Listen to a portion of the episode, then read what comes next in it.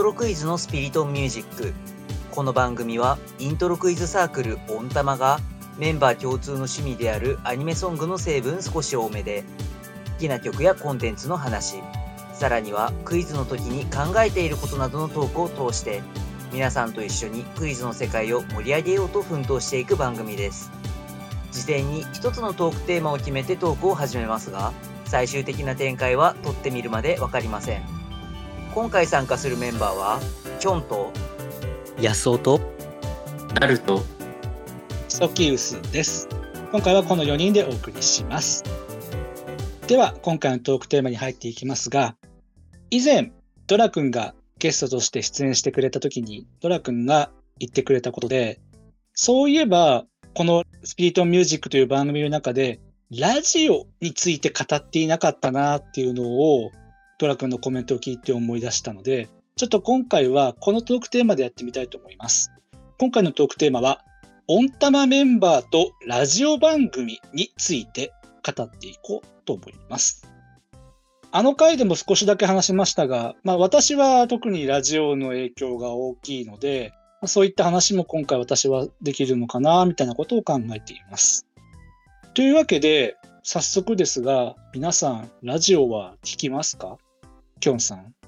うーんまあラジオは積極的に聞いてるかと聞かれたら聞いてはいない方ですね。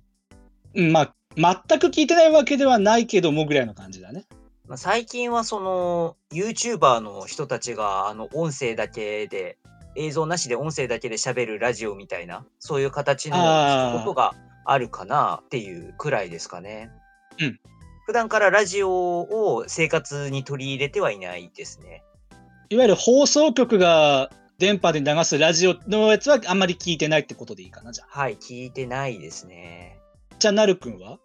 そうですね私もキョンさんと同じようにほとんど聞かない感じでまあちょっとこうたまにまあ聞くかなというまあ程度でしてうん。普段まあこれもちょっとあんまり聞けてなくてこう申し訳なさがあるんですけどたまにこう聞いてるっていうところですとイヤホンズのラジオ番組がイヤホンズの三平方の定理というはいラジ。オ番組がありまして、そちらは、まあ、たまにこうツイッターで最新回の情報回ってきたらあじゃあちょっと聞こうかなっていう感じで聞いたりしてますね。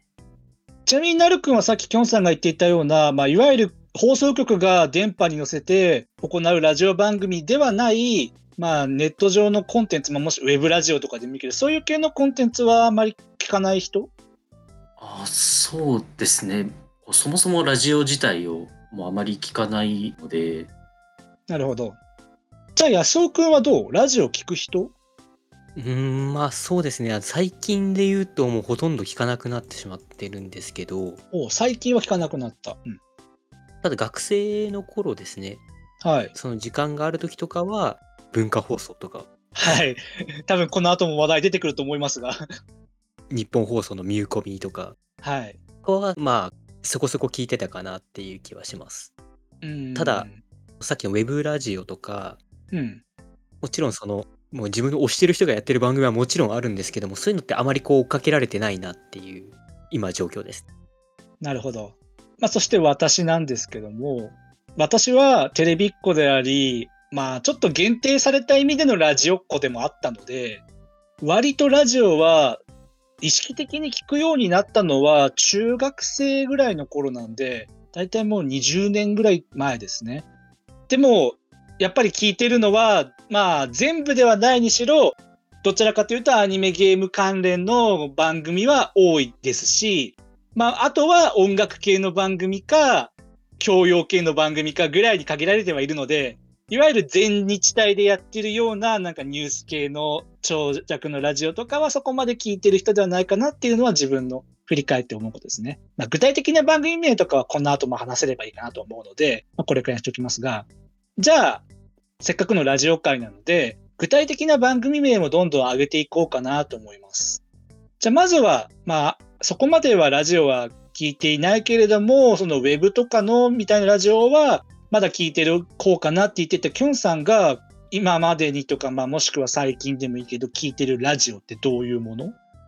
まあ、こういう回で挙げられそうなので言うと、昔、その興味のある回だけ聞いていたのが、NHK の方の FM でやってた、はい。今日も一日まるまる三昧のシリーズですね。ああ、まあ、残枚シリーズは今でもやってるからね。あのー、三昧シリーズやってるのは知ってはいるんですけど、最後に見たのいつだったかなっていうくらいにはちょっと前にはなってしまいますね。まあ、やっぱりアニソン三昧とかはすごく興味があるので、うん。聴けるときは聴いてましたし、うん。文字列でどんな曲が流れたとかは、逐一追うようにしてましたね。うん。まあ、残枚シリーズについて少しだけ補足しておくと、NHKFM で、まあ、主に祝日とか年末年始とかっていう時期になりますかね。そういった時期に、一日の中のかなりの長時間の枠を、ある一つのテーマに基づいて、選曲した楽曲を流し、それにまつわるゲストを呼んでトークをしたりっていうのを、結構長い時間、本当に長いやつだと、それこそ今言ってくれたアニメソング三昧のシリーズ長いと12時間ぐらいやったような回もありましたんで、まあ長いといってももう5時間ぐらいでも十分長いんですけど、それくらい長尺で1日やるっていう、まあ特別番組みたいなのがあるっていうのが三昧シリーズですね。はい、そうですね。まあ、教師さんその中でもアニソン三昧のやつはまあ聞いていたと。そうですね。アニソン三昧とか、あとは、タイトルちゃんと思い出せないんですけど、うん。キッズソング三昧ってありませんでした？ああ、まあ多分複数回やってたんじゃないかな。そうですね。キッズソング三昧も、できれば聞きたかったんですけど、リアルタイムでは聞けなくて、文字列だけ追って、ああ、こんな曲流したんだ、みたいなところは、すごく印象に残ってますね。キッズソング三昧は私の印象だと、子供の日に合わせて毎年ぐらいの頻度でやっていたような。まあ、やっぱりそういうのって、我々が育った E テレの番組の曲がいっぱい流れるので、ああ、懐かしいな、みたいな。そうだね。NHK で三昧やってるから流れるの NHK 多いだろうね。っていうのがやっぱりすごく印象的でしたね。うん。他なんかある？そうですね。アニソン系でもう一つ、実はちゃんと聞けてないけど、みたいなところなんですけど、うん。調布 FM でやってるアニソン垂れ流す会ですね。えーっと、まあ、これも少し補足必要ですかね。調布 FM っていう大きいラジオ局ではないコミュニティラジオで調布を中心にやってるラジオがあるんですけど、そこでは、ま、なぜ調布でそういうのが発展していたか、まあちょっといろいろあるとは思うんですけど、そこで、ま、不定期に長時間特番をやるんですね。アニソン特番。確か、去年の年末はやっていたのは覚えてます。そうですたまにやってる NHK のアニソン三昧よりも攻め攻めな選曲がすごい刺さるんですけど、まあ、コミュニティラジオですからね。その代わり音源の事情みたいなのはいろいろあるそうですけど。まあちょっと聞けてないんですけどね、それもぜひ聞いてみたいなと思って、文字列だけ追ってるラジオ番組の一つですね。まあ、アニソンラジオについては、そういうその長時間番組を含め、ちょっとこの後私も言いたかったこといろいろあるので、まあ、後でその話できたらいいな。じゃあちょっとナルくんに聞いてみようかな。ナルくんなんか具体的な番組名、他に挙げれるものなんかある？さっきイヤホンズの番組は紹介してくれたけど。イヤホンズの三平本の定理以外ですと、うん。本当にまあごくたまに聞いてる程度ではあるんですけど、うん。高橋理恵、上田玲奈、仕事で会えないからラジオ始めました。ああ、はい。八という、四五八ですね。はい。それを、まあ、たまにこう聞くか、あとは、アニメが放送されてる時に、そのアニメ自体のラジオ、ああ、よくありますね。はい、ウェブラジオの媒体でやることが多いけれども、まあ、温泉とかそういったところでね、他にもいろいろありますが、あはそういったところで、まあ、そのクールの放送されているアニメに出演されている声優の方とかがパーソナリティになって、まあ、作品に関することとか、そこから発生したトークとか、みたいなことをやる番組っていうのは結構多いよね。はい、そこの、やや昔になるんですけど、あの、一色レビアーズという、2020年のアニメがありまして、まあ、そこにあの、ちょっとまた富田の話になるんですけど、してるっていうことで、それを、こう、なんかちょっと興味あって一回聞いたってぐらいですかね。う富田すみさんの番組を聞いたと。はい。じゃあ次は安尾くんに聞いてみようか。なんかラジオこれ聞いてた思い出話をぜひ聞きたいんだけど。そうですね。小中学生ぐらいの時ですかね。はい。家でこう休みの時とかにうん。東京 FM とかでやってる山下達郎さんのサンデーソングブックですね。あ、サンデーソングブックですか。が流れたりしてたのを思い出しました。これも今回の最後にその話振るかなって勝手に思ってたけど、その自身の音楽ルーツとラジオみたいな話にもろにつながるね、安尾君の場合。そこを本当にダイレクトにつながっていて、うん。年を重ねていくことにどんどんサブカル方面にシフトしていくんですけど、まあ、いわゆるアニラジ系が中心になるのかな？そうですね。で、やっぱりその、私が聞いてたのがその文化放送、はい。アニスパはい。ですよね。わかります。私もその辺の世代ですので。えーちょっとだけ補足するね。はいえっ、と、文化放送は今でも、そしてかなり昔から伝統的に A&G ゾーン、アニメゲームのゾーンのラジオ番組っていうのが、地上波でも夜の枠を中心に一定程度昔からありましたし、2000年代ぐらいになってからは、ウェブの方でもそういう A&G ゾーンということで、超 A&G プラスっていう曲の方でずっともう丸一日そういうアニラジをずっとやってるっていうのが伝統的にあるっていうのをちょっと話したんですね。その時間帯的に、はい。こう、アニスパがあって、その後のコムチャットカウントダウンにつなぐこの流れ。そうですよね。A&G の土曜日の夜9時からの時間帯っていうのがさっき言った A&G ゾーンっていう地上波の A&G ゾーンって言われるんですけれども、その A&G スーパーラジオショーアニスパっていう番組が今はその後番組だよね。あ、そうですね。そこに続く、その土曜の9時から A&G スーパーションアニスパっていうのがあって、まあ基本は2時間やって、11時から、こちらはまあ現在でもやってるんですが、コムチャットカウントダウンっていうアニメソング、ゲームソングのリクエストによるカウントダウン番組をやってるんだよね。で、その流れがこう確立されてて、うん。コムチャ終わったら寝ようみたいな、ああ、みたいな感じで、あの、まあ、その土曜日の楽しみみたいな。うんうん。他なんかある？地上波じゃなくて、まあ、ウェブラジオ系とかいうのだと、はい。もう全然聞けてないんですけど、そのまあスフィアがやってるそのプラネットスフィアだったりとか、そのスフィアメンバーがその各方面でやってる、例えば結構もう長寿になりましたけども、豊崎亜紀さんがやってる豊崎亜紀のおかえりラジオ、おかえりラジオも結構続いてるよね。まあ個人的にこう思い入れのあるというか、うんうん。心に残ってるまあラジオ番組かなとは思います。なるほど。じゃあまあ私もラジオの話していきたいんですけど、そして語りたい番組はいっぱいあるんですが、まあまず私のなんかルーツ的な話をちょっとだけそこでしたいなと思って、そのさっき中学ぐらいからラジオを意識的に聞き始めたって言ったんですけど、私住んでるところがいわゆる関東圏じゃなくて、まあ、福島県東北のとこなんですけども、福島県だと AM 放送って夜になるとギリギリ届くんですよね、電波が。まあもちろんザラザラとかノイズは入りますけど、それで、ちょっとなんか好奇心で、夜ぐらいにラジオ聞いてみたら、ギリギリ関東のラジオ聞こえるぞみたいな感じから、自分はいわゆるアニラジにはまっていくんですけど、夜にやっている。その中で、ちょっと自分の中で欠かすことができない番組、さっきアニスパがありましたが、アニスパはもちろんすごくそうなんですけど、それと同等なくらいにアニラジの意味で大きかったのは、私が好きな声優である歌手の水木奈々さんがやっている、水木奈々のスマイルギャングってラジオなんですね。ああ、この番組一応今現在放送されている文化放送の A&G ゾーンの中では最古の歴史を持つ番組になるんですけど現在放送している中だと限定するとですねそれをなんか聞き始めるようになったっていうのが結構自身のアニラジの原体験一つには挙げれるかなと。まあ、ウェブラジオの方まで広げるとそれと時期近いところであの魔法先生ネギマのウェブラジオであるネギマホラジオっていうのはすごいずっと聞いてたんですけどそういった系と、あとは、それこそ文化放送で言うならば、ちょっとまた歴史的な話になるんですけど、BS デジタル放送でラジオをやっていたことが一時期あったんですよ。今の完全地デジ化の前に。それがあの文化放送の BSQR っていう放送局があったんですけど、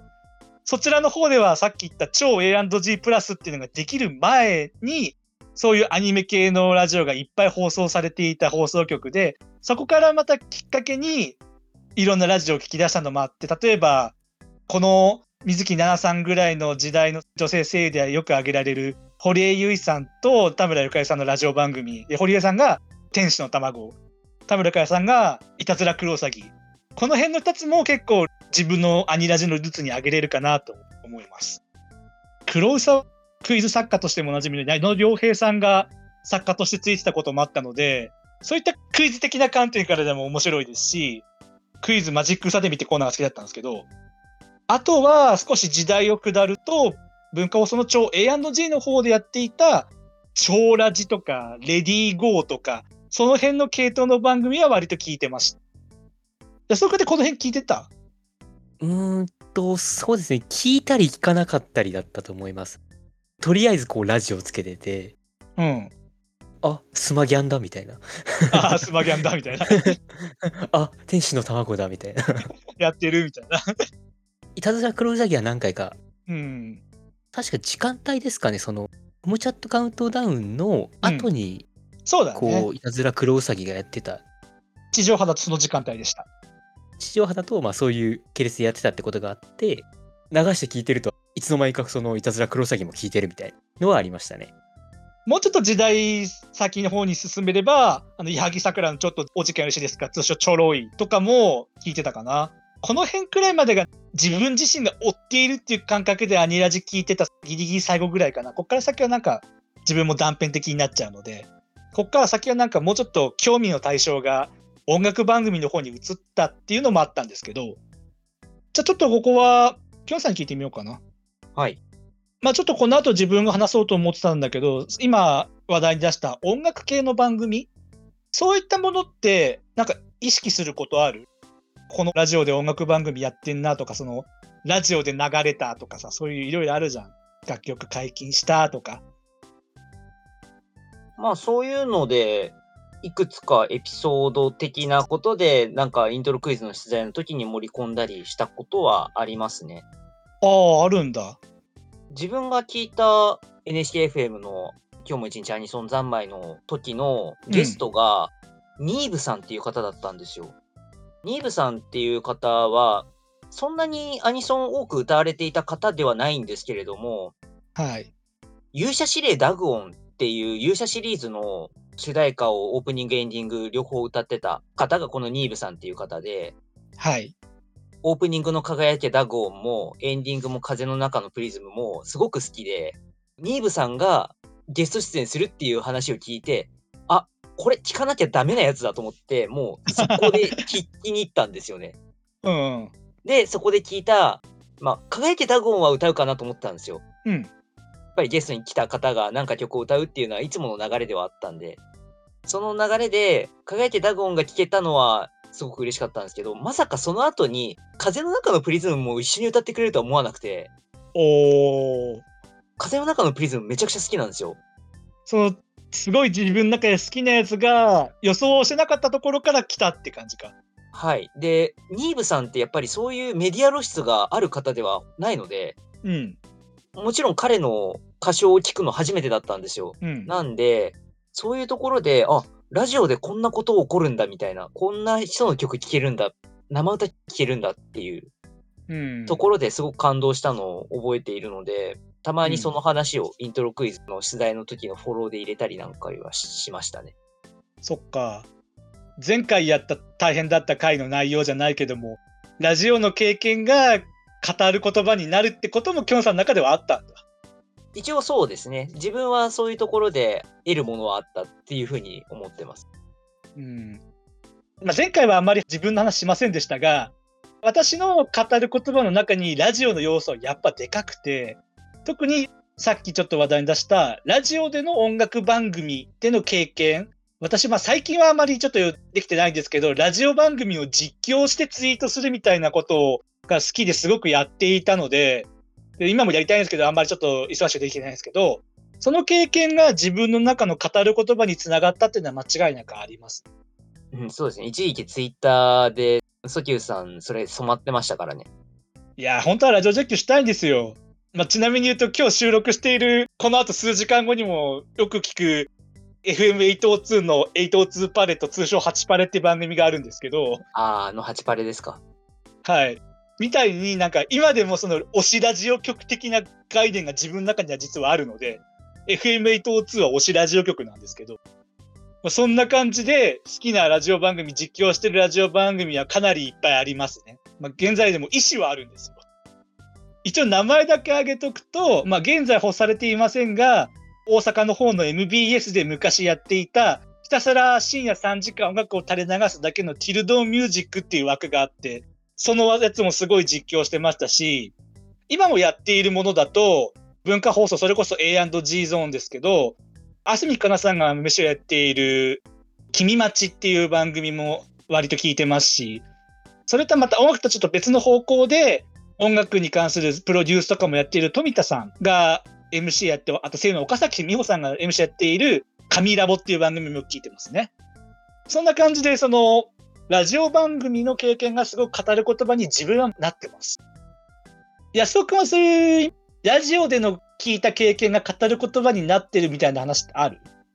あんまりその、さっきのきょんさんみたいな、うん。フォローの時にこう使えるラジオエピソードみたいなのはあんまりないです。ああ。じゃ、なるくんはそういった経験ある？ラジオで聞いたとか、まあ、直接聞いたわけじゃないけど、なんかこれ流れてたみたいなことが語る言葉になったみたいなことある？こうすでに知ってる曲をまあちょっと改めて聞くという感じですかね。ああ、そっちの方が主になってるってことか。はい。まあ普段聴いてるのがあのイヤホンズの三平方の定理で、まあ実際にラジオで流れる楽曲もイヤホンズの楽曲なので、まあこう改めて聴いて、ああ、やっぱりいい曲やなって、まあラジオも聴くという感じですね。うん、そっか。あ、そうだ。ありました。あった。思い出しました。何ですか？自分がそのアニスパからそのコムチャットカウントダウンまでの流れの間で聴いてた曲たちですね。ああ、なるほど。その時、まあ、年代的には自分が高校生だったり大学生になりたてだったりとかして、うん割とその、まあ、多感な時期に聴いてたっていうところもあって具体的な年代で言うならば、0年代中盤から10年代初めぐらいって言えばいいかな。ぐらいですかね。うん。特にそのアニスパってはい。アニスパ本編もそうなんですけれどその間とかではい。違うこう番組が入る時がはい。15分ぐらいの例えば企画ものだったりとかそういう関係のそのラジオが入るうん。まあ、ラジオ番組的に言えば箱番組ってよく言われるやつですね。フロートとか。自分がよく聞いているそのジャンル以外のものの知識を得る時だったりとかあったりしておお。特にあったのがあの「ディアガールストーリーズああ、DGS 出ますね。はい。長いコンテンツですよ。」とかも結構そそういうので知ったりしてうん。今聞いてあこれ知ってるっていうような 結構ありますね。なるほど。まあ、今回は参加している我々的な意味でもアニラジっていうのが多くなるのはまあ当然のことなんですけど、まあ、せっかくだからアニラジじゃないラジオ番組も私からちょっと言っておきたいなと思うのは、私は結構 NHK の語学ラジオをよく聞いてるので、そこの点もちょっとだけ言っときたいなと思って今言っておきます。まあ、NHK、E テレ会もやりましたけども、まあ、E テレではないですけどね、FM とか AM なんで。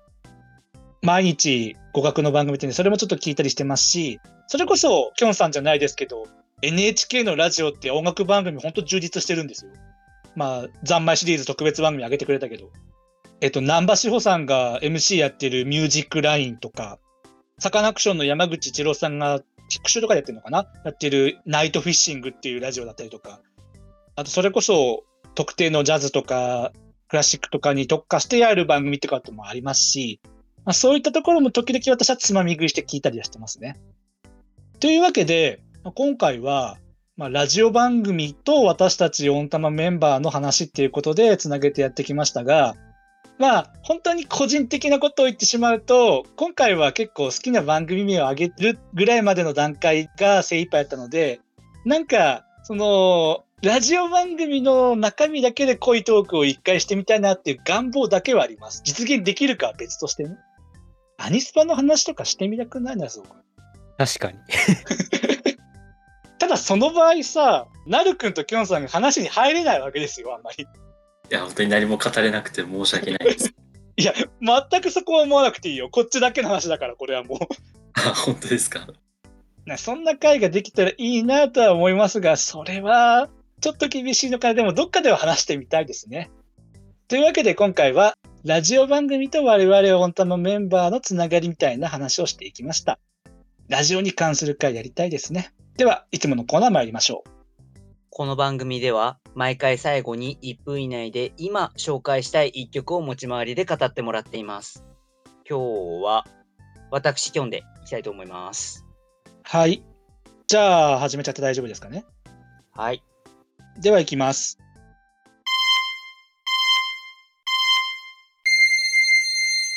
はい。本日私キョンが紹介したい1曲はデイジー・デイジーさんが歌うエビデンスという楽曲を紹介したいと思います。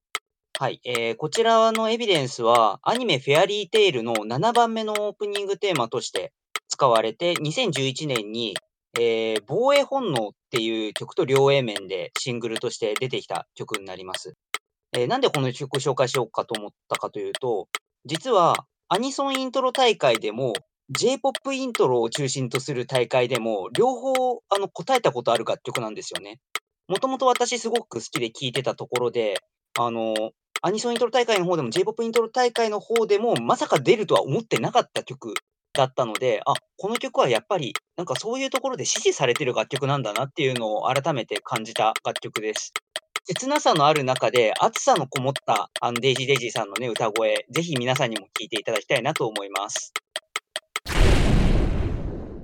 ほう、はい大会で出題されたってことか。はい。いや、この曲、そこまで有名かって言われると多分有名じゃないんですけど、でもアニソンイントロ大会でも J-POP イントロ大会でも両方出題されて、その場に自分が居合わせて両方答えられてるっていう幸せですよ。特段の推し曲なんで、これも。なるくんが以前、イントロクイズ大会で出題された曲がまたまたま謎曲につながったみたいなエピソードも話してくれたけども、やっぱそのイントロクイズ大会で出題されたっていうのがきょんさんの中にもあると。はい、ありますね、やっぱりね。出題されて答えられた曲ってより愛着湧きますもん。ああ、わかります。そしてね、ちょっとだけ補足するとするならば、デイジーデイジーっていうプロジェクトのやっている方は、私が好きな水木奈々さんの妹さんだったってことはちょっとだけ補足しておきます。はい、まあ、その補足は来るだろうなとちょっと思ってました。あ、くそ。バレた。あえて言わなかったんです。くそ。というわけで、今回はデイジーデイジーの楽曲、そして自身がイントロクイズの大会で答えることができた楽曲について紹介してもらいました。では、エンディングです。この番組は水曜日と土曜日の夜7時の週2回プラスアルファで新しいエピソードを YouTube、Spotify、Apple Podcast、Google Podcast で配信しています。概要欄にはその回で話題に上がった曲の中で Spotify で解禁しているものをまとめたリストへのリンクを貼っています。そして各種ポッドキャスト媒体ではその回に関する簡単な振り返りや参考にした資料などを掲載しています。また YouTube や Twitter でのハッシュタグスピリトミュージックなどで皆様のコメントをお待ちしています。最後にもしこの番組が面白いなと思ってくださいましたら YouTube のチャンネル登録や高評価ボタン Twitter のフォローサブスクリプション登録などしていただけると幸いです。それではまた次回お会いいたしましょう。